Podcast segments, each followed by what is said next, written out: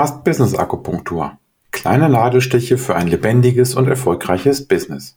Mein Name ist Dirk Söllner und ich begrüße dich zur Episode 2. Ich habe in der ersten Episode ein wenig über die Gestaltung des Podcasts gesprochen und unter anderem auch Gäste in meinem Podcast avisiert. Heute habe ich den Gast, den ich vor zwei Wochen schon angekündigt habe. Es ist einer meiner Coaching-Ausbilder. Jörn Ehrlich blickt auf 30 Jahre Coaching als Trainer und selbstständiger Coach zurück. Freue dich auf diese Episode, die den einfachen und aussagekräftigen Titel Auf ein Wort mit Jörn Ehrlich trägt.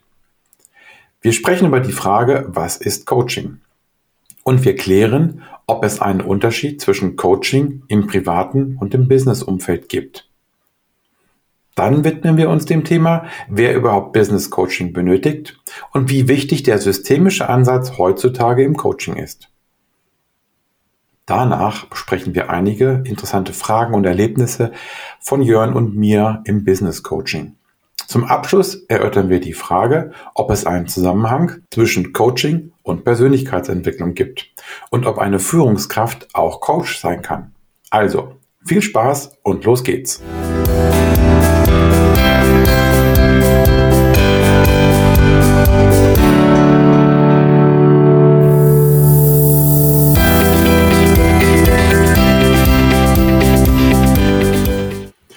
Hallo und herzlich willkommen zum Podcast Business Akupunktur. Kleine Nadelstiche für ein lebendiges und erfolgreiches Business. Mein Name ist Dirk Söllner und ich begrüße dich zur neuen Episode auf ein Wort mit Jörn Ehrlich. Ich habe in der ersten Episode ein wenig über die Gestaltung des Podcasts gesprochen. Heute habe ich einen Gast, den ich vor zwei Wochen schon angekündigt habe, nämlich Jörn Ehrlich. Jörn Ehrlich ist mein Coaching-Ausbilder oder einer meiner Coaching-Ausbilder, einer von vieren. Und Jörn Ehrlich blickt auf 30 Jahre Coaching zurück. Also ich habe das mal so ausgerechnet. Das kann Jörn dann gleich nochmal klären, ob das wirklich so ist. Ähm, und diese 30 Jahre Coaching hat er als Trainer und als selbstständiger Coach ja, verbracht. Ich freue mich auf diese erste Episode und natürlich auch auf Jörn und seine Sicht auf die Business Akupunktur und auf das Business Coaching. Jörn habe ich kennengelernt im Jahre 2018, also sind es schon wieder vier Jahre her, das ist Wahnsinn. Und ähm, das waren acht lange und intensive Wochenenden. Und die Wochenenden gingen freitags los, irgendwie freitags vormittags und endeten am Sonntagabend. Das waren acht Wochenenden, das waren, glaube ich, immer so knapp 30 Stunden oder 25, glaube ich, oder so. Könnt ihr euch vorstellen, nach zehn Stunden intensivem Training, dass man eigentlich total kaputt war aber man war doch immer so aufgewühlt, weil man so viel im Kopf hatte, was einem so im Kopf umherging. Und insofern waren das wirklich, war das für mich, glaube ich, eines, eine der besten Investitionen, die ich getätigt habe, sowohl an Zeit als auch an Geld. Und ähm, hat mich persönlich enorm weitergebracht. Und einer, der mich dabei weitergebracht hat, war Jörn Ehrlich. Also insofern, Jörn, ich spiele mal den Ball rüber an dich und ähm, schau mal, ob die 30 Jahre, die ich ausgerechnet habe, ungefähr so stimmen. Ja, ganz herzlichen Dank. Das ist ja ein ganz liebes Intro, das du da zelebriert hast, Dirk. Und äh, das mit den 30 Jahren stimmt tatsächlich. Also es ist ein bisschen die Frage, wann fängt man an zu rechnen? Aber da ich ja jetzt so auf die 60 Jahre zugehe, ähm, passt das auch mit meiner chronologischen Berechnung zusammen. Und das war, äh, damals war das noch eine Pionierzeit. Coaching gab es eigentlich noch nicht so richtig. Ähm, Anfang der 90er Jahre gab es, glaube ich, mal zwei oder drei deutschsprachige Bücher äh, zu diesem Thema auf dem Markt. Der Rest war amerikanische Literatur, weil das Thema ja auch ursprünglich aus dem Sport kommt und aus dem amerikanischen Sport.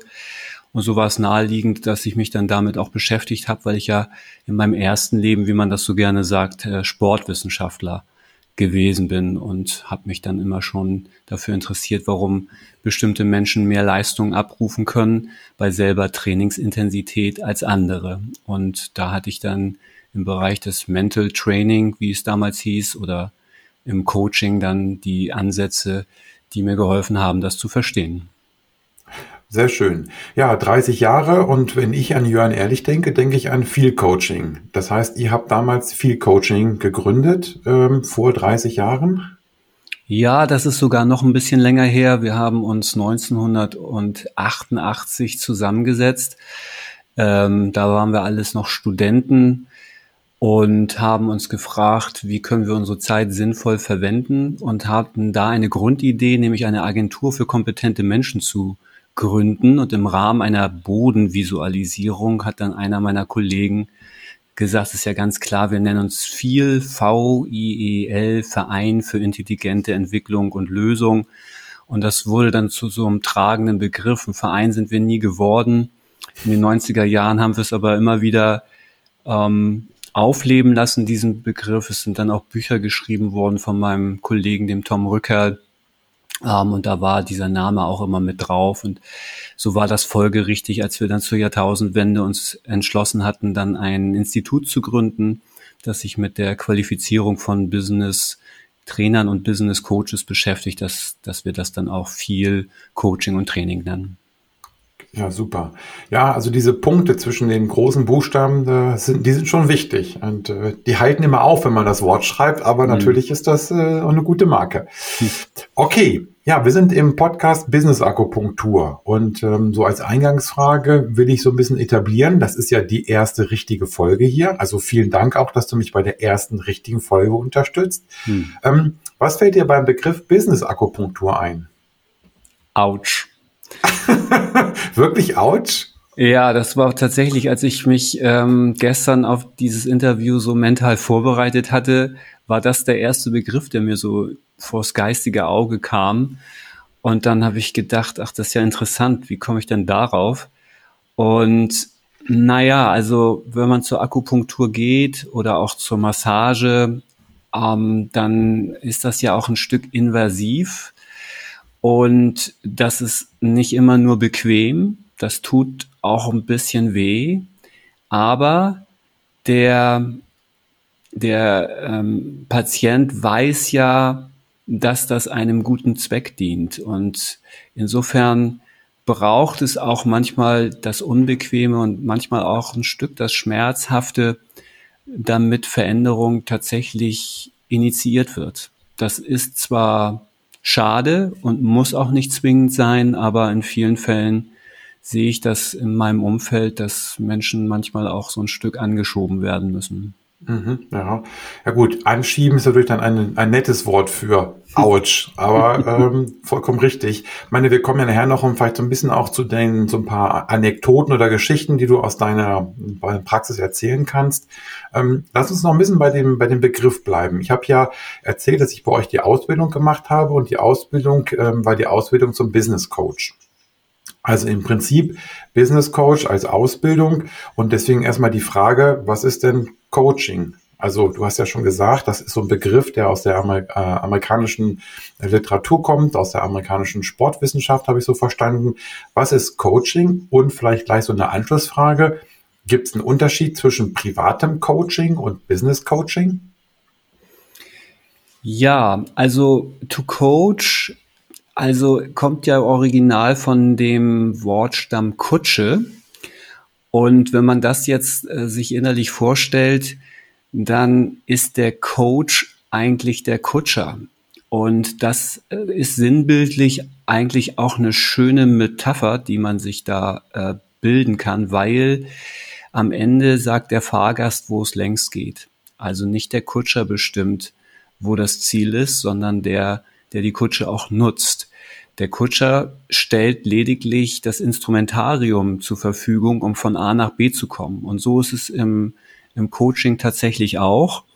Also man könnte, wenn man es jetzt einfach definiert, sagen, Coaching bedeutet andere und sich selbst erfolgreich zu machen. Ähm, und eine andere Definition, die ich sehr schön finde, ist, Coaching ist wertschätzende, sanktionsfreie Kommunikation in einem entschleunigten Raum. Das gibt auch so ein bisschen die Atmosphäre wieder, in der das Ganze stattfindet. Und auf deine zweite Frage zu antworten, also das ist nicht klar zu trennen wie Frauentoilette, Männertoilette. Man weiß, durch welche Tür man geht und dann, was man da auch vorfindet, sondern ähm, das ist, ähm, das hat viele Grautöne vielleicht zu vergleichen, wenn ich jetzt als Geschäftsmann oder als Geschäftsfrau in mein Unternehmen komme dann gehe ich ja auch nicht zum Pförtner und gebe da meinen privaten Anteil ab und bin dann ganz Business.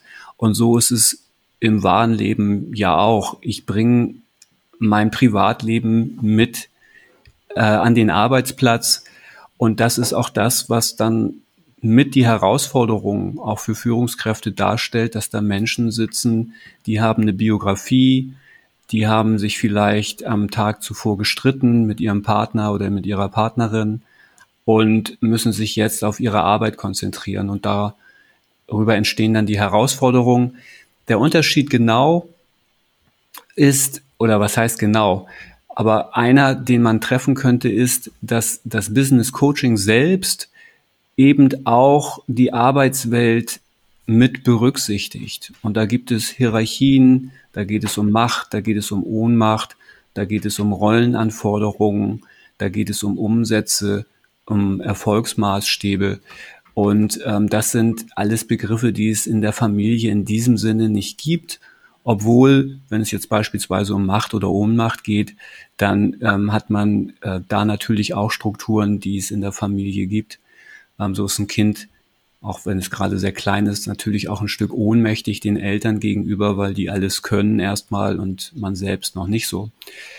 Ähm, also da gibt es schon Parallelen und es ist auch gut, die im Coaching zu können. Das ist, wenn jemand sich nur für den privaten Bereich ähm, qualifiziert, dann wird er im Business auch nicht äh, so wirklich punkten können. Man muss diese Welt schon in ihrer Eigenwilligkeit und in ihrer Dynamik auch ein Stück verstanden haben. Mhm.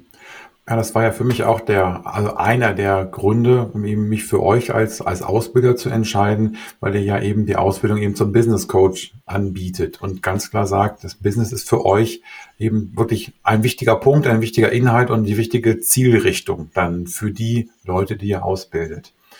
Okay, dann lass uns mal ein bisschen beim Business Coaching bleiben. Also ich fand den Unterschied zwischen privaten und Business Coaching gut.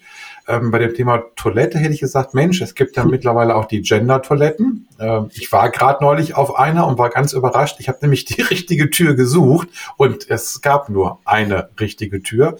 Ähm, also insofern, wer weiß, was uns da alles noch erwartet. Aber okay, Business Coaching. Ähm, wer braucht denn überhaupt Coaching im Business-Umfeld? Also, wenn ich das mal so flapsig formulieren sollte, würde ich sagen, eigentlich könnte jeder Coaching gebrauchen, weil wir alle befinden uns irgendwann in unserer Leben, in unserem Leben an einem Punkt, wo wir ein Fragezeichen haben, wo wir Entscheidungen treffen müssen, ähm, wo äh, Krisen auf uns warten, die es gilt zu bewältigen, wo wir nicht so fit sind, wo wir Entscheidungen zu treffen haben, ob wir eher links oder rechts äh, gehen wollen. Und natürlich kann man viele dieser Fragen auch für, äh, also kann man auch selbst beantworten. Das ist sicherlich möglich, aber wie wir so schön sagen in unserer Ausbildung, bei eigener Betroffenheit sinkt der Intelligenzquotient schnell mal gegen Null. Und gerade die Schattenseiten, die vielleicht auch nicht so zu dem eigenen Selbstbild passen, aber vielleicht mit ins Licht gehoben werden müssen, um tatsächlich eine gute Entscheidung zu treffen.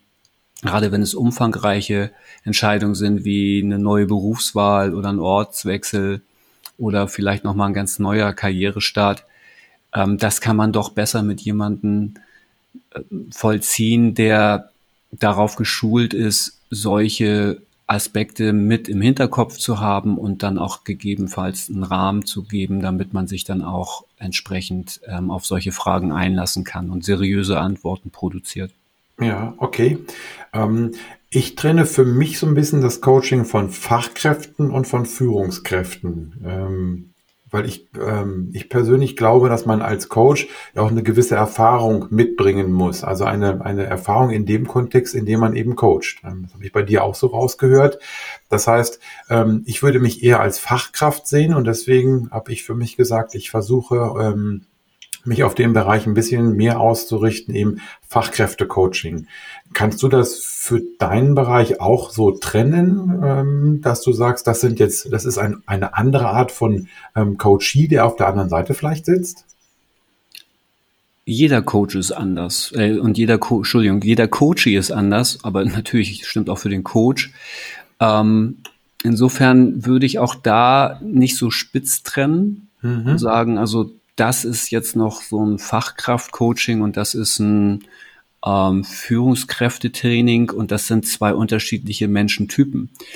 Ähm, sondern erstmal ist jeder besonders, aber äh, Menschen in bestimmten Positionen sind des Öfteren mit bestimmten Fragestellungen konfrontiert. Und wenn ich als Coach bestimmte Lebensabschnitte durchlebt habe und auch bestimmte Fragestellungen für mich selbst beantworten musste, dann fällt es mir leichter, so eine Grundakzeptanz aufzubauen hin zu der anderen Person. Wir nennen das ähm, Pacing, dem Beziehungs, also eine, eine, eine Brücke zu bauen, auf der Beziehung ähm, stattfinden kann, in dem dann auch Vertrauen entsteht das ist durchaus dann erleichternd. Ob ich für die jeweilige Problematik tatsächlich auch das Fachverständnis haben muss, das da mache ich mal ein Fragezeichen hinten. Ja, das ist nicht okay. unbedingt notwendig. Ja, aber wahrscheinlich ist genau das eben, was mich in die Richtung treibt, eben zu sagen, ähm, dass das Pacing, das Aufbauen der persönlichen Beziehung, auch das Aufbauen der Akzeptanz des Coaches durch den Coachee. Ähm, das geht dann wahrscheinlich doch etwas einfacher, wenn man gefühlt oder auch äh, vielleicht äh, strukturiert rausfindet, hey, wir sind uns relativ ähnlich, was die berufliche Ausbildung und Vorbildung vielleicht äh, betrifft. Richtig. Ja. Und gleichzeitig ist da auch eine Stolperfalle drin, weil das verleitet, so zu tun, als wenn man den anderen schon verstanden hätte. Ja, da ist so ein bisschen wie wenn jemand vom vom Urlaub erzählt auf den Malediven und man ist selbst gerade vor kurzem da gewesen, dann tauchen natürlich die Bilder und Erfahrungen auf, die man da selbst gemacht hat und dann ist die Verlockung natürlich groß zu glauben, dass man den anderen jetzt besser versteht und dann verwechselt man seine eigenen Bilder und inneren Erlebnissen mit dem, was der andere vielleicht gerade beschreiben will. Da steckt also auch eine Stolperfalle mit drin. Ja, okay. Wobei ein guter Coach sollte das natürlich nicht, nicht tun. Ne? Was habe ich bei, bei Tom gelernt? Äh, an die Wand hängen. Daneben stellen. Okay, ähm, wenn wir noch mal ein bisschen auf die Ausbildung bei euch gucken. Ähm, ich habe ja damals, als ich mich ähm, schlau gemacht habe, welche Anbieter es gibt für so eine Ausbildung, ähm, war bei ganz vielen plakativ stand drüber, systemischer Ansatz wird verfolgt. Und das war bei euch nicht so. Und also stand nicht oben drüber. Und ich weiß noch in dem, bei dem Infoabend, äh, wie die Frage auch an dich kam. Und du hast dann gesagt, na ja, bei uns ist Systematik oder systemisch drin, auch wenn wir es nicht so nennen. Ähm, vielleicht kannst du dazu noch mal ein bisschen was sagen und vor allen Dingen die Frage klären, ähm, wie wichtig ist denn der systemische Ansatz heutzutage überhaupt noch im Coaching? Also der wird von Jahr zu Jahr wichtiger. Also man muss vorneweg erstmal unterscheiden zwischen komplizierten Systemen und komplexen Systemen. Und also komplizierte Systeme sind beispielsweise eine Boeing 747.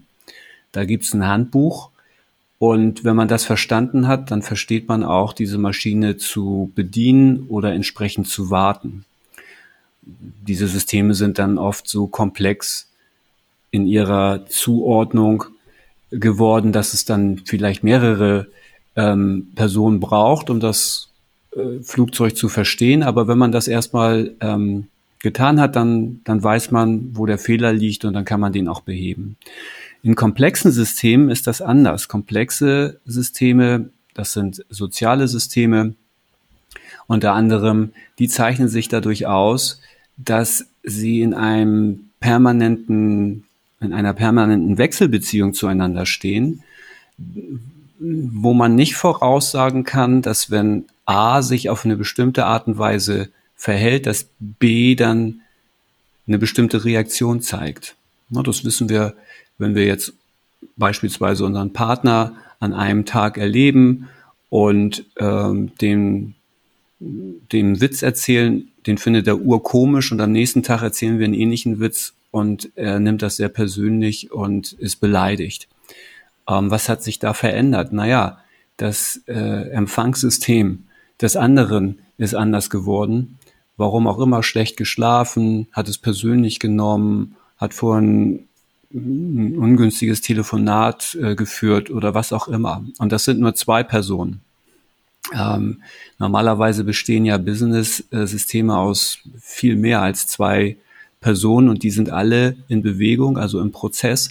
Das heißt, ich brauche die Fähigkeit, auf eine bestimmte Art und Weise auf diese Beweglichkeit, auf diesen Prozess zu schauen. Und das geht nur, wenn ich bereit bin, aus unterschiedlichen Perspektiven ähm, dieses System auf mich wirken zu lassen, um dann eine Entscheidung treffen zu können, wo ich einen Hebel ansetzen kann für den Moment, damit Wirkung entsteht. Und dann sind wir auch ganz schnell bei der Agilität, weil wenn ich dann eine Annahme treffe, dass da jetzt Wirkung entsteht, ähm, heißt das nicht, dass das auch so wird. Das heißt, ich brauche immer einen kurzen Feedbackbogen, ähm, den ich, also eine, so eine Art iterative Schleife, ähm, wo, wo entlang ich dann mein äh, Verhalten immer wieder neu abgleiche. Und in der Kommunikation ist diese iterative Schleife unsere Wahrnehmung. Wenn wir die nicht permanent auf die Körpersprache des anderen Menschen legen und während wir das tun, uns dabei selbst beobachten, also unsere Gefühle wahrnehmen und unsere Befindlichkeiten, dann ist, geht eine Menge von Potenzial innerhalb der Kommunikation verloren. Insofern ist ein ist ähm, systemisches Denken und systemisches Handeln ein Must-Have für professionelle Coaches, gerade im 21. Jahrhundert, weil die, weil die Themen immer, äh, immer komplexer werden.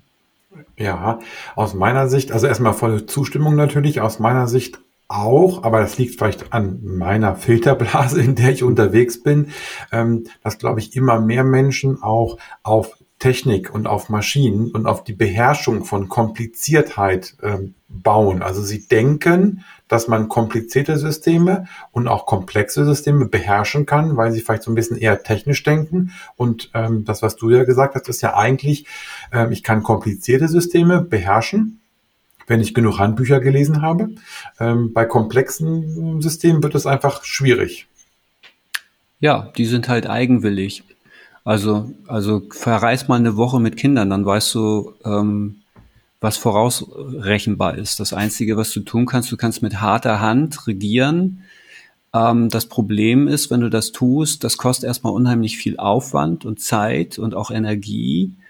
Ähm, und am Ende, wenn dann, sagen wir mal, die andere Seite das auch annimmt, dann hast du Menschen, die im Gleichschritt mitmachen, und das tun, was du anordnest. Mhm. Was dir dann aber verloren geht, ist jegliche Form von Kreativität.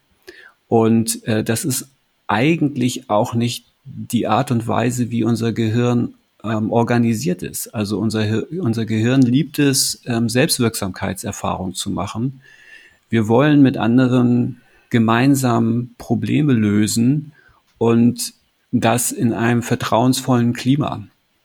Also dass äh, diese ganzen Führungshelden aus den 50er, 60er, 70er Jahren, also aus dem letzten Jahrtausend, die sterben jetzt so langsam aus. Und das tun die natürlich nicht ähm, freiwillig, sondern das ist äh, teilweise, was wir auch immer wieder beobachten in den Unternehmen, die wir beraten, äh, ein schmerzhafter Prozess, weil ähm, diese andere Seite, ähm, also ähm, kollaborativ, kooperativ, miteinander ähm, äh, Probleme zu lösen, das ist das, was nach wie vor weder im Kindergarten noch in der Schule noch an den Universitäten wirklich ähm, gefördert wird. Ja, auch da volle Zustimmung. Ähm, wenn wir jetzt den systemischen Ansatz sozusagen mal übertragen, und du hast ja eben auch schon gesagt, ähm, wir reden über so einen Coaching-Prozess, ähm, kann man, ähm, kannst du da vielleicht ein bisschen was aus der Praxis berichten, ähm, wie lange so ein Coaching-Prozess zum Beispiel dauert, so aus deiner, aus deiner Erfahrung heraus? Also generell, und das kann ich jetzt, da spreche ich jetzt in erster Linie von, von mir, aber ich frage natürlich auch bei meinen Kollegen mal nach, ähm, wie umfänglich deren Coaching-Prozesse so sind. Unterscheidet sich das von einer Psychotherapie schon mal dahingehend, dass das ein sehr reduzierter Zeitrahmen ist, in dem man sich trifft. Das hat oft auch den Grund, weil die andere Seite, also sprich der Coachee, in dem Fall die Führungskraft zum Beispiel, ja auch stark eingebunden ist. Die braucht also in komprimierter Zeit, braucht die eine gute Lösung, um ins Handeln zu kommen. Und bei mir ist das so, dass im Regelfall ein Thema drei bis fünf Treffen in etwa in Anspruch nimmt. Dann kann es sein, dass ein neues Thema auftaucht, dass man sich dann damit auseinandersetzen muss. Ähm, aber das ist also nicht vergleichbar bei, äh, bei bestimmten Therapien äh, kommen wir dann in den dreistelligen Stundenbereich. Ähm, wohlwissentlich, dass wir es hier dann auch mit Biografien zu tun haben und auch mit Verletzungen, die vielleicht auch ähm, erstmal so eine so erstmal einen fundierten Grundaufbau von Vertrauen brauchen und so weiter. Mhm. Also okay. Also schon eine andere Startrampe. Jawohl. Und äh, da ist natürlich so ein Coaching-Prozess auch äh, gar nicht vergleichbar mit der einen Woche Kinderurlaub. Äh, die Frage verstehe ich jetzt nicht genau. Wie meinst du das? naja, du hast ja, hast ja gesagt, so, wenn man eine Woche mit Kindern in Urlaub fährt, das ist ja überschaubar, aber das endet dann ja nicht mit der einen Woche, sondern wenn man die im Gleichschritt, Gleichschritt laufen lässt, das setzt sich ja fort. So ein Coaching-Prozess im Business-Umfeld ist dann ja doch irgendwann mal vorbei, also sehr viel schneller vorbei. Ja, also zumindest erstmal das Thema. Also ich habe ähm, Coaches, die habe ich seit Jahren ähm, und die genießen die Möglichkeit, in diesem entschleunigten und sanktionsfreien Raum mit mir auf wertschätzende Art über ihre äh, berufliche Situation, über ihre Geschäftsfelder oder auch über ihre Lebensthematiken nachzudenken. Da bin ich, da bin ich sowas wie Sparring-Partner auf Dauer. Mhm. Ähm, und dann gibt es äh, Menschen, die brauchen für ein sehr spezielles Thema oder für eine momentane Herausforderung brauchen die jetzt schnell eine Lösung. Und dann greift dieser Rahmen von drei okay. bis fünf, manchmal ist es auch nur eine Stunde. Okay, ja. Ähm, Dankeschön. Der, ähm, das war bisher schon, schon ja, sehr, sehr interessant. Ähm, der Podcast soll ja auch Wissen liefern. Unter anderem mit Nadelstichen auf Meridiane, um bei der Akupunktur-Metapher zu bleiben. Ähm, hast du mal Lust, ein bisschen was zu erzählen, so ein paar Beispiele aus deiner Business-Coaching-Praxis zu erzählen? Ja, also um mal so ein Gefühl zu bekommen, was da für Themen auflaufen oder was wäre so das Ziel der Frage? Ja, also erstmal, was für Themen auflaufen, ähm, aber vielleicht auch das ein oder andere, wo du auch sagst, Mensch, das hättest du dir vorher nie denken lassen, dass äh, nie, nie vorher gedacht, dass so etwas passiert, ähm, was vielleicht ein bisschen bewegend war, in welche Richtung auch immer. Also vielleicht ein bisschen ähm, emotionaler, ähm, aber vielleicht auch einfach so ein bisschen so, was sind so, so, so viele Themen oder Themen, die häufiger vorkommen? Ja, also wenn du mich das so fragst, dann fragst du eigentlich, worauf hast du dich spezialisiert, Jörn? Oder was sind, äh, was sind die Themen, die dich selbst interessieren? Weil mein Glaubenssatz dazu ist, jeder bekommt die Coaches, die er oder sie verdient. Mhm. Äh, und als Coach entwickelt man irgendwann auch so einen Schwerpunkt, aus Eigeninteresse heraus. Und mein Schwerpunkt sind drei Sachen. Das eine ist Also ich helfe Menschen, sich in ihrem Leben angemessen zu verorten, so dass die Lebenskraft wieder auftritt, dass die Menschen vital werden und dass sie Lust haben, ihr Leben in die Hand zu nehmen, was zu bewegen, Entscheidungen zu treffen. Das könnte man im weitesten Sinne mit dem Begriff der Persönlichkeitsentwicklung beschreiben. Das zweite ist, dass Menschen sich, also die haben halt die Tendenz, sich zu verhaken. Das nennt man dann Streit oder Konflikt. Und das ist etwas, was ich ganz gut kann, also Menschen zu verstehen in ihrer Eigenart und ähm, ich kann sie einladen, äh, Verständnis aufzubringen, nicht nur für sich, sondern auch für den anderen und vor allen Dingen auch für die Situation. Man spricht ja immer so landläufig von Win-Win.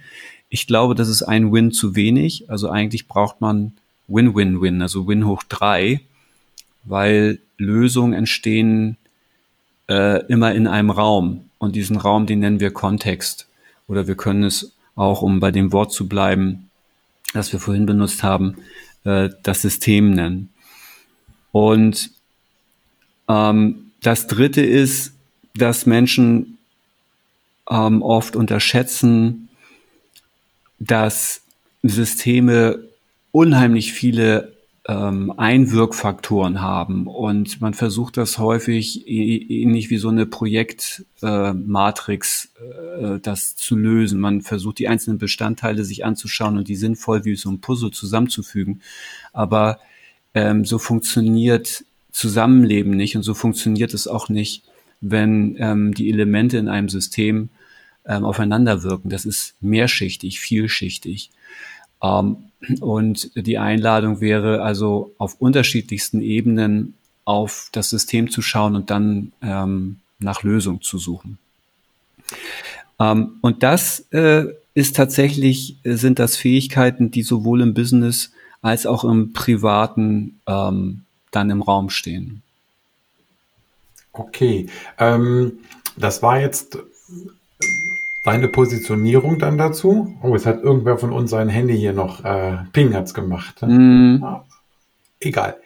Ähm, also das war jetzt so ein bisschen deine, deine Darstellung. Ähm, ich wollte noch mal so ein bisschen fragen, gibt es ähm, so ein paar Themen, die immer wieder vorkommen, gerade wo du ja 30 Jahre ähm, hast quasi, die, die sich immer wiederholen und gibt es auch vielleicht ein paar Themen, ähm, die du ähm, erlebst, die sich über die 30 Jahre hin verändert haben?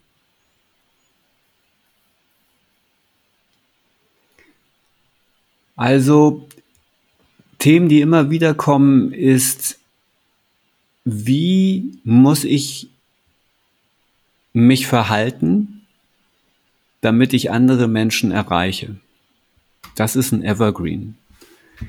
Das hat auch damit zu tun, dass die meisten Menschen viel zu wenig Feedback bekommen im Hinblick auf ihre Außenwirkung die haben gar kein Gespür dafür, was sie durch ein bestimmtes Verhalten tatsächlich bewirken oder anrichten können. Und wenn ich sozusagen die Außenwelt abtrenne von mir selbst, dann bringe ich die Außenwelt ja auch nicht mit mir in Verbindung. Und äh, meine Aufgabe besteht dann darauf, äh, darin, dass ich die Menschen einlade, das eine mit dem anderen mal wieder in Verbindung zu bringen. Also wenn jemand sehr brüsk, sehr, sehr straight auftritt, dann erzielt er natürlich ganz bestimmte Außenwirkungen. Die sind natürlich unterschiedlich, je nachdem, bei wem er das macht, aber ähm, er trägt dazu bei, dass sich ein ähm, bestimmtes also dass sich, dass sich Menschen auf eine bestimmte Art und Weise dann verhalten und er eine bestimmte Resonanz bekommt. Das ist, das ist ein Thema, das immer wieder auftaucht. Das zweite ist, dass die Menschen aus meiner Sicht ähm, zu wenig kommunikatives Potenzial haben, wenn dann ein Konflikt entstanden ist, äh, diesen dann auf eine angemessene Art und Weise auch ähm, für sich oder mit anderen Menschen auch zu lösen. Da da, da, da gibt's einfach, ähm, sag ich mal, handwerkliche, handwerkliche Herausforderungen. Da ist der Werkzeugkasten einfach zu klein und auch ähm, das psychologische Grundverständnis ist oft gar nicht vorhanden.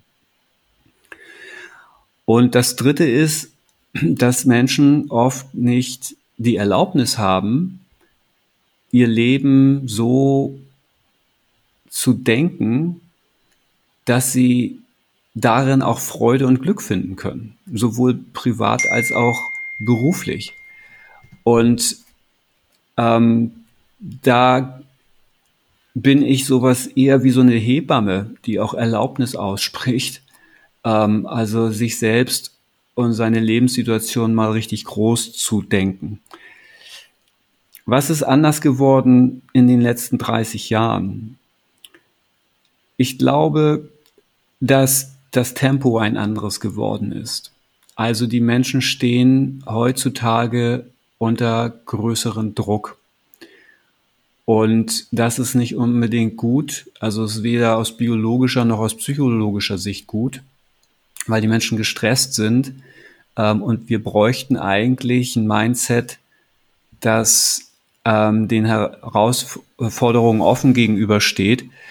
Ähm, und das ist bisweilen unter den gegebenen Rahmenbedingungen schwer möglich. Also in immer kürzerer Zeit immer größere Erfolge zu liefern, das ist endlich. Also wir befinden uns jetzt wirklich an einem, an einem Wendepunkt. Der war vor 30 Jahren nicht so sichtbar. Ähm, da ging das alles ein Stück gemächlicher zu. Ähm, die Technik hat das enorm beschleunigt. Auch die Möglichkeiten, also wer heutzutage nicht wenigstens 18 Stunden erreichbar ist, ähm, ist oft kein, kein guter Vertreter seiner Berufszunft. Ähm, und tja, also wir stehen mit unserem Institut und auch mit der Unternehmensberatung, sind ja zwei Firmen, ähm, die ich hier vertrete, stehen wir dafür ein für eine berufliche Zukunft, die also den Humanismus wieder in das Zentrum des Denkens und des Miteinanders stellt.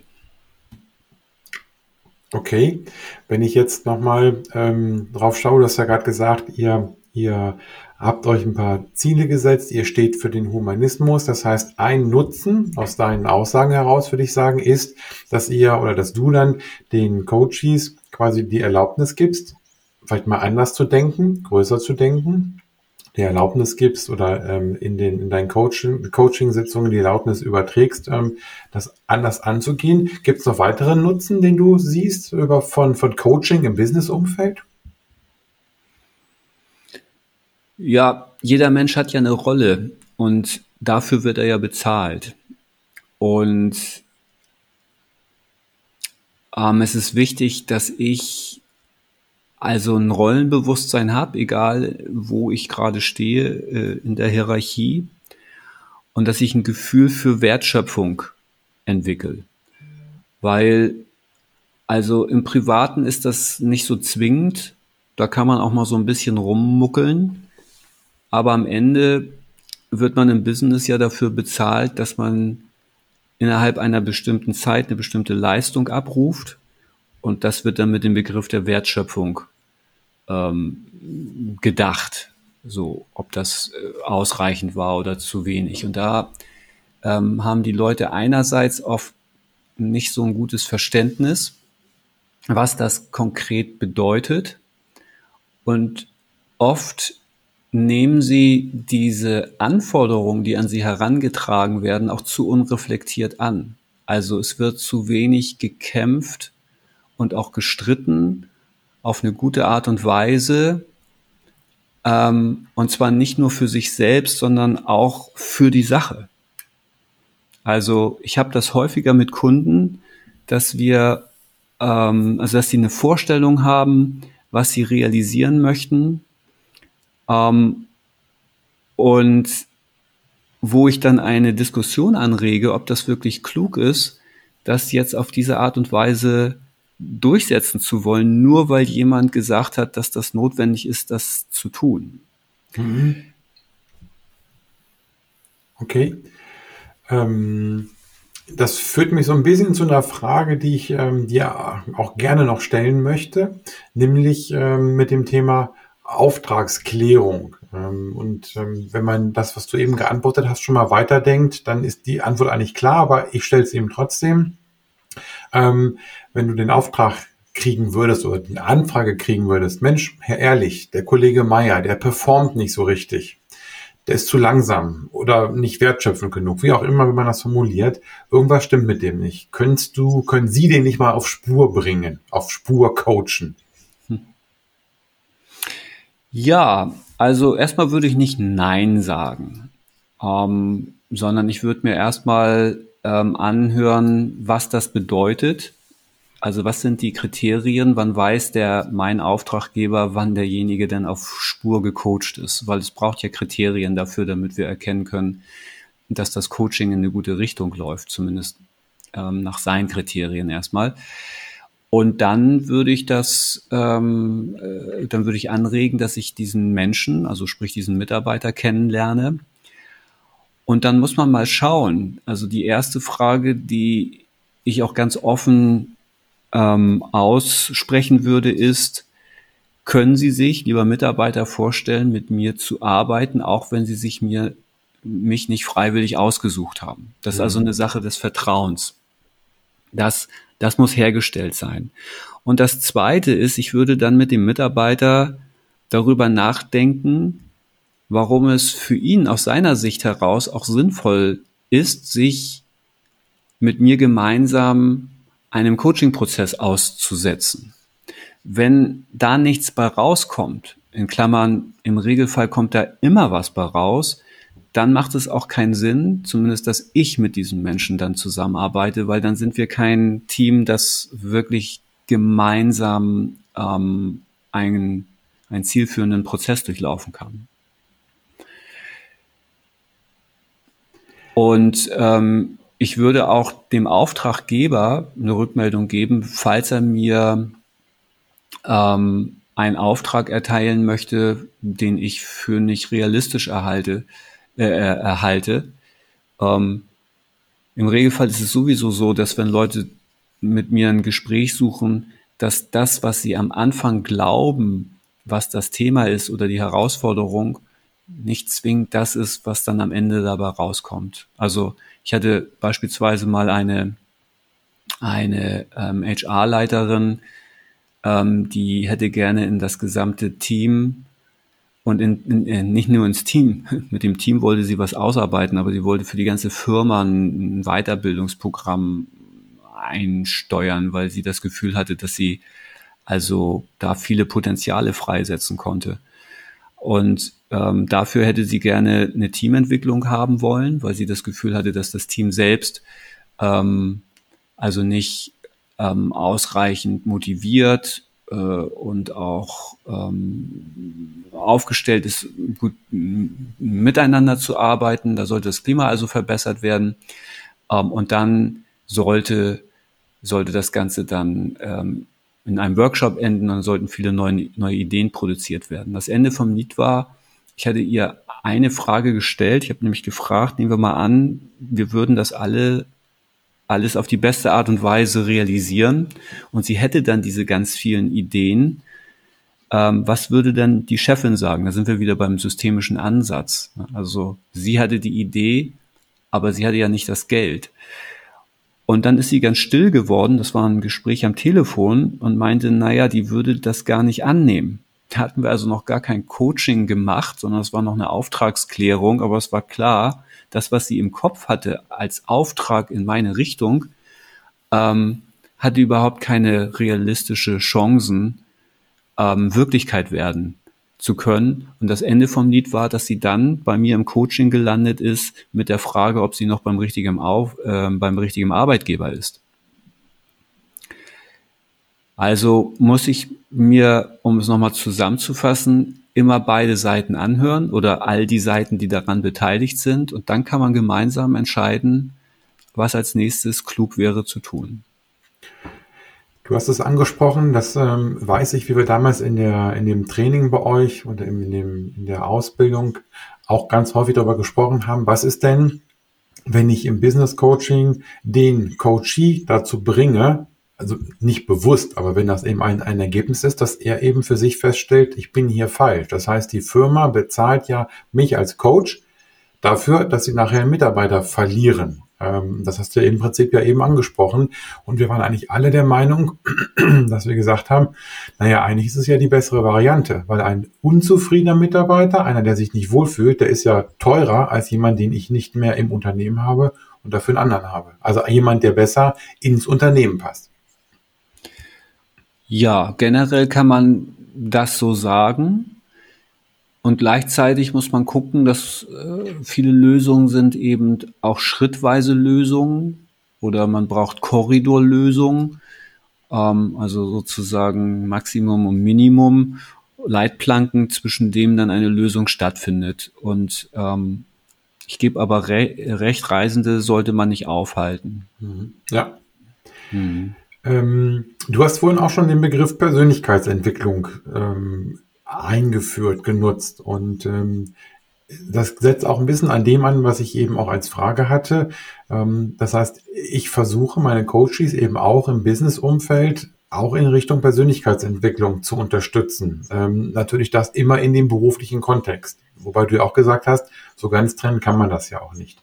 Ähm, siehst du einen Zusammenhang zwischen Coaching, zwischen Business Coaching und Persönlichkeitsentwicklung? Ja, unbedingt. Also ich sehe auch einen Zusammenhang zwischen Persönlichkeitsentwicklung und Menschen, die bei uns in die Ausbildung gehen. Ich glaube, dass das eine ohne das andere gar nicht in der Tiefe möglich ist. Also zu glauben, ich bleib so, wie ich bin, ich muss einfach nur noch ein Werkzeug bekommen, damit ich noch virtuoser mehr vom selben produzieren kann, kann nicht die Lösung sein, sondern wenn ich dann ein Werkzeug habe, dann muss ich auch lernen, damit umzugehen. Das ist die eine Seite, das ist der handwerkliche Teil.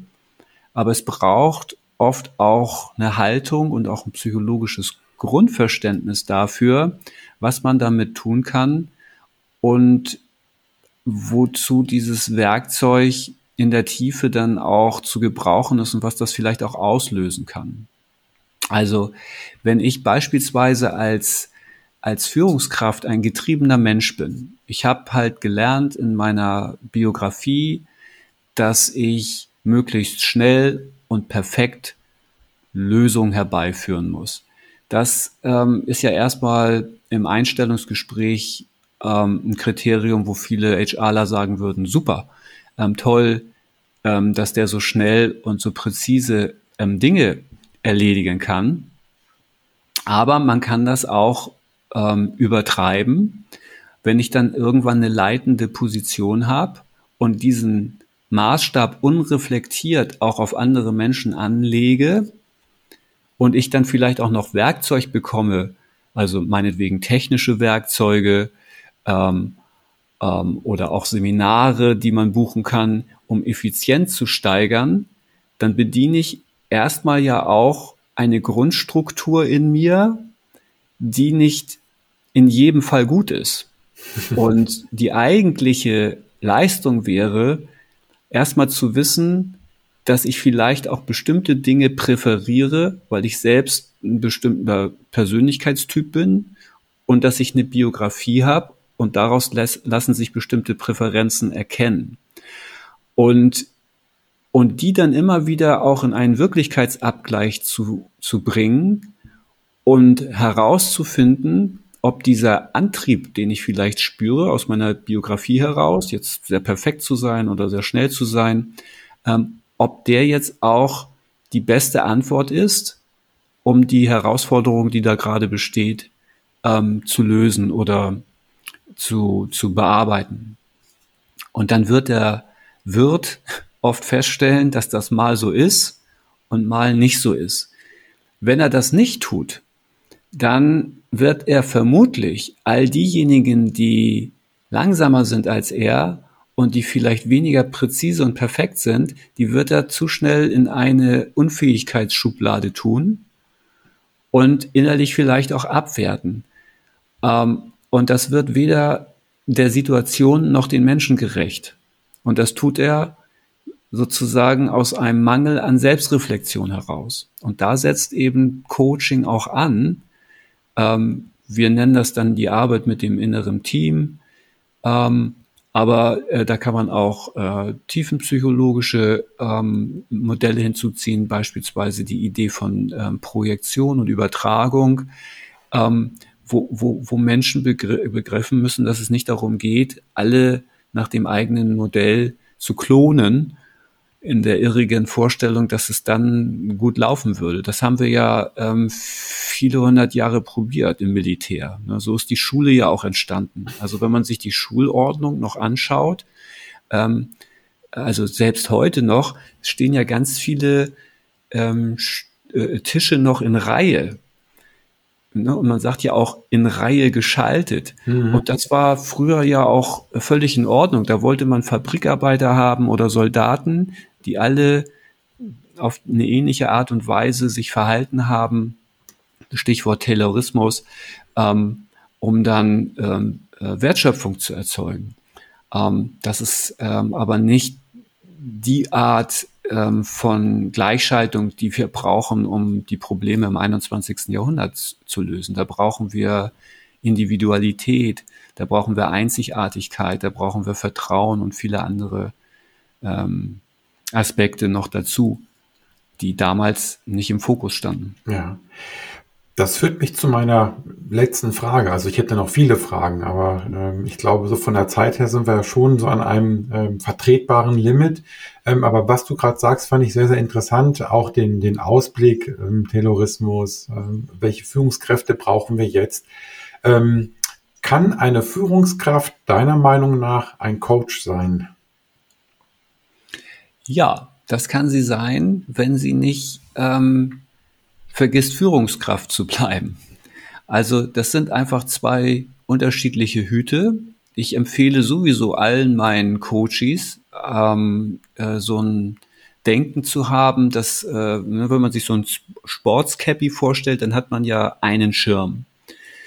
Aber das ist für die heutige komplexe Zeit ähm, viel zu wenig. Man braucht äh, Cappies mit vielen Schirmen und auf der jeweiligen Seite, wo das, wo der Schirm ist, steht dann ein, ähm, ein Begriff drauf, beispielsweise Coach oder Führungskraft oder Berater oder Trainer oder irgendeine andere Rollenanforderung. Ähm, und es braucht also da eine Rollenklarheit oder ein Rollenbewusstsein, ähm, aus welcher Haltung heraus ich jetzt mit jemand anderes kommuniziere. Das ist das, das das Erste. Das ist erstmal hilfreich auch. Dann verwechselt man auch seine Kinder nicht mit seinen Mitarbeitern und seine Frauen nicht mit seinen Kollegen. Und also da kommt es ja zu den irrigsten Verwechslungen. Und ähm, das ist das eine. Und das Cappy selbst, da steht Mensch drauf. Also unabhängig von all den Rollen, die, die nun mal, die wir nun mal zu leben haben, ähm, ist es wichtig, dass wir immer auch als Mensch mit unserer Struktur, mit unserem Charakter auch sichtbar werden. Das nennt man dann authentisch. Und ähm, das ist auch eine, das ist auch eine wichtige, ähm, das ist ein wichtiger Fokus auch im Coaching, weil äh, Vertrauen kann nur da entstehen, wo Menschen sich authentisch begegnen. Und jetzt habe ich mich so schön reingeredet, dass ich deine Frage vergessen habe, obwohl ich das Gefühl habe, dass ich ganz kompetent geantwortet habe.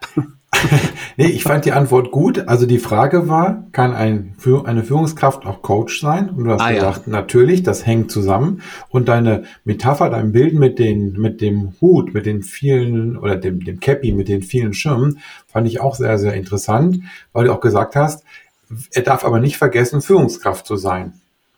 Und, Richtig. Ähm, ja? Genau. Und ich sag mal, wenn ich jetzt auf unsere Ausbildung schaue, dann sind 80 Prozent ähm, der Fertigkeiten ähm, Fertigkeiten, die professionelle Kommunikatoren gebrauchen. Nur die Spitze, die letzten 20 Prozent, da braucht man ein Setting, da ist ein kleiner Tisch, da ist ein geschützter Raum, da steht was zu trinken, da sind zwei Stühle, da ist ein Flipchart. Und da lasse ich mich zu 100 Prozent auf den anderen ein, um ihn darin zu unterstützen, auf einer strukturellen Ebene seine Probleme zu lösen. Also er löst das inhaltlich, ich helfe ihm dabei, indem ich ihm eine Struktur gebe, indem er sein, sein Problem lösen kann. Das ist eben auch ein Grund an, eine Grundannahme im Humanismus, dass alle Menschen über die entsprechenden Ressourcen verfügen, um ihre Probleme selbst zu lösen. Das ähm, ist übrigens auch ein sinnvoller Ansatz in der Erziehung. Das nur mal so nebenbei.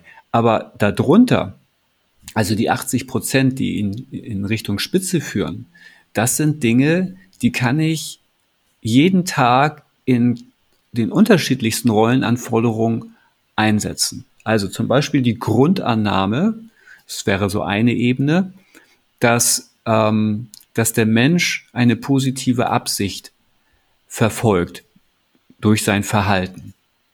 Das ist ja eine interessante Grundannahme. Das heißt also, ich unterstelle dem anderen, sobald ich diese Grundannahme verstanden habe und innerlich auch akzeptiert habe, unterstelle ich dem anderen also nicht mehr, dass der mir was Böses will, vielleicht, oder dass der dumm ist, oder ähm, dass der anderen Menschen schaden will, sondern ich frage mich, wenn ich dieses Verhalten sehe und ich es mir jetzt nicht erklären kann, was könnte denn eine positive Absicht sein, warum sich jemand so verhält? Damit ähm, begegne ich den Menschen dann ja kommunikativ auch ganz anders. Und ob ich das jetzt mache in der Rolle als Vater oder als Mutter oder als Führungskraft oder als Chefin, das ist egal. Mhm. Die Grundannahme ist immer dieselbe. Ich unterstelle dem anderen eine positive Absicht. Ähm, wenn ich jetzt auf einer anderen Ebene beispielsweise Grundmodelle verstanden habe, beispielsweise, dass wir alle äh, in einem inneren Pluralismus leben.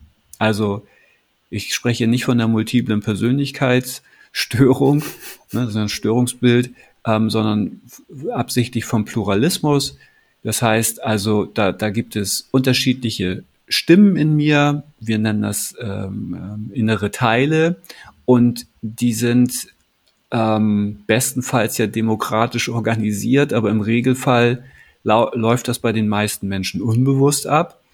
Man wundert sich also da, äh, darüber, dass jemand ähm, kurz aus dem Besprechungsraum rausgeht, kommt wieder rein und eine ganz andere Seite von sich zeigt. Und wenn man mit diesem Modell vertraut ist, dann erscheint einem das nicht mehr so, so, so verrückt oder so unerklärlich, sondern weil man das auch in die Selbstbeobachtung gebracht hat und merkt, Mensch, bei mir ist das auch so. Also ich habe beispielsweise, wenn ich eine Entscheidung treffe, drei unterschiedliche Stimmen und die muss ich jetzt irgendwie äh, demokratischen Einklang bringen, dann unterstelle ich dem anderen ja auch, dass der auch vielschichtig ist und dass ich ihn auch darin unterstützen könnte, ähm, da entsprechend dann eine Lösung herbeizuführen, anstatt den für irre zu halten. So nach dem Motto, manchmal sagst du Hü und manchmal sagst du Hot, weiß halt auch nicht, was du willst. Und auch hier ähm, brauche ich nicht Coach sein im klassischen Sinne, sondern ähm, ich kann als Führungskraft einfach dieses Wissen haben und dann ganz anders mit mir selbst, das ist dieser persönlichkeitsentwickelnde Teil, aber auch im Kontakt hin zu anderen umgehen. Ja, das war so eine schöne, schöne Schleife, weil ich meine, du hast zu Anfang genau auch über das Thema gesprochen, Selbstreflexion. Ähm, und insofern schließt sich jetzt ein bisschen der Kreis. Und ähm, ich würde sagen, wir lassen es für heute mal gut sein. Ich habe ja gesagt, ich habe noch viele Fragen, aber für heute ist es genug oder ist es mir jetzt erstmal genug. Ähm, Gibt es irgendetwas, was du so aus der mit Blick auf die letzte knapp 60 Minuten, was du noch ergänzen würdest? Hm, also, ich würde mich freuen, wenn wir alle uns aufmachen würden, also nicht nur im Außen nach Antworten zu suchen, sondern auch im Innen. Ich glaube, die Zeit ist angebrochen, dass ähm, die innere Welt und die äußere Welt, dass die sich begegnen dürfen, so auch wie das männliche und das weibliche ähm, sich begegnen sollte. Wir brauchen also eine Welt, die sich gegenseitig die Hände ausstreckt und auch bereit ist, die Hand des anderen zu ergreifen, um mal so metaphorisch darüber zu sprechen. Ich glaube, die Zeit, ähm, die andere Seite anzuklagen und abzuwerten, ähm, die ist gekommen äh, und sie hat es auch verdient, ähm, dass wir davon ein Stück loslassen können. Wir brauchen ähm, viel mehr kooperativen Willen und zwar nicht nur im Außen hin zu anderen Menschen, sondern auch nach innen mit uns selbst. Und wenn uns das gelingt, also innerlich ähm, ausgesöhnter und ausgetöchterter zu sein, und das ist ein Prozess, den kann man nicht so mal an so einem Wochenendseminar anschieben, dann werden auch die Kräfte frei und auch die Inspiration, die Probleme von heute und von morgen dann auch nachhaltig in eine Lösung zu überführen. Das war ein super Schlusswort, das ich äh, sozusagen noch ein bisschen unterstreichen möchte mit meiner Erfahrung auch aus dem, aus dem Seminar oder aus den Wochenenden. Das war im Prinzip war das ja fast ein Jahr, wie wir da zusammen waren. Ähm, ich bin nach Hamburg gefahren, auf den Elbberg zum Elbberg, ähm, so im Rückblick mit dem, mit dem Ziel, ich will ein bisschen Werkzeug lernen. Also ich will etwas lernen, wie man coacht. Und ähm, wenn ich noch so zurückdenke, als ich die Urkunde bekommen habe und so weiter, da war ja doch einiges auch an Emotionen mit dabei. Ähm, und ich habe dann genau den Weg äh, aufgezeigt bekommen von euch, vom Außen, ne, Werkzeuge zu lernen ins Innen. Und ich habe es ja vorhin schon gesagt, das war eine der besten Investitionen, die ich getätigt habe. Und ähm, das, was du so als Schlusswort eben gesagt hast, würde ich dann einfach mal sozusagen unterstreichen, ähm, dass das, äh, dass ihr das sehr gut könnt, das anzustoßen. Vielen Dank, Jörn, für die Ausbildung und vor allen Dingen für die ja, knappe Stunde, die wir jetzt hier uns unterhalten haben. Ja, ganz herzlichen Dank, hat mir viel Spaß gebracht. Dir auch alles Gute.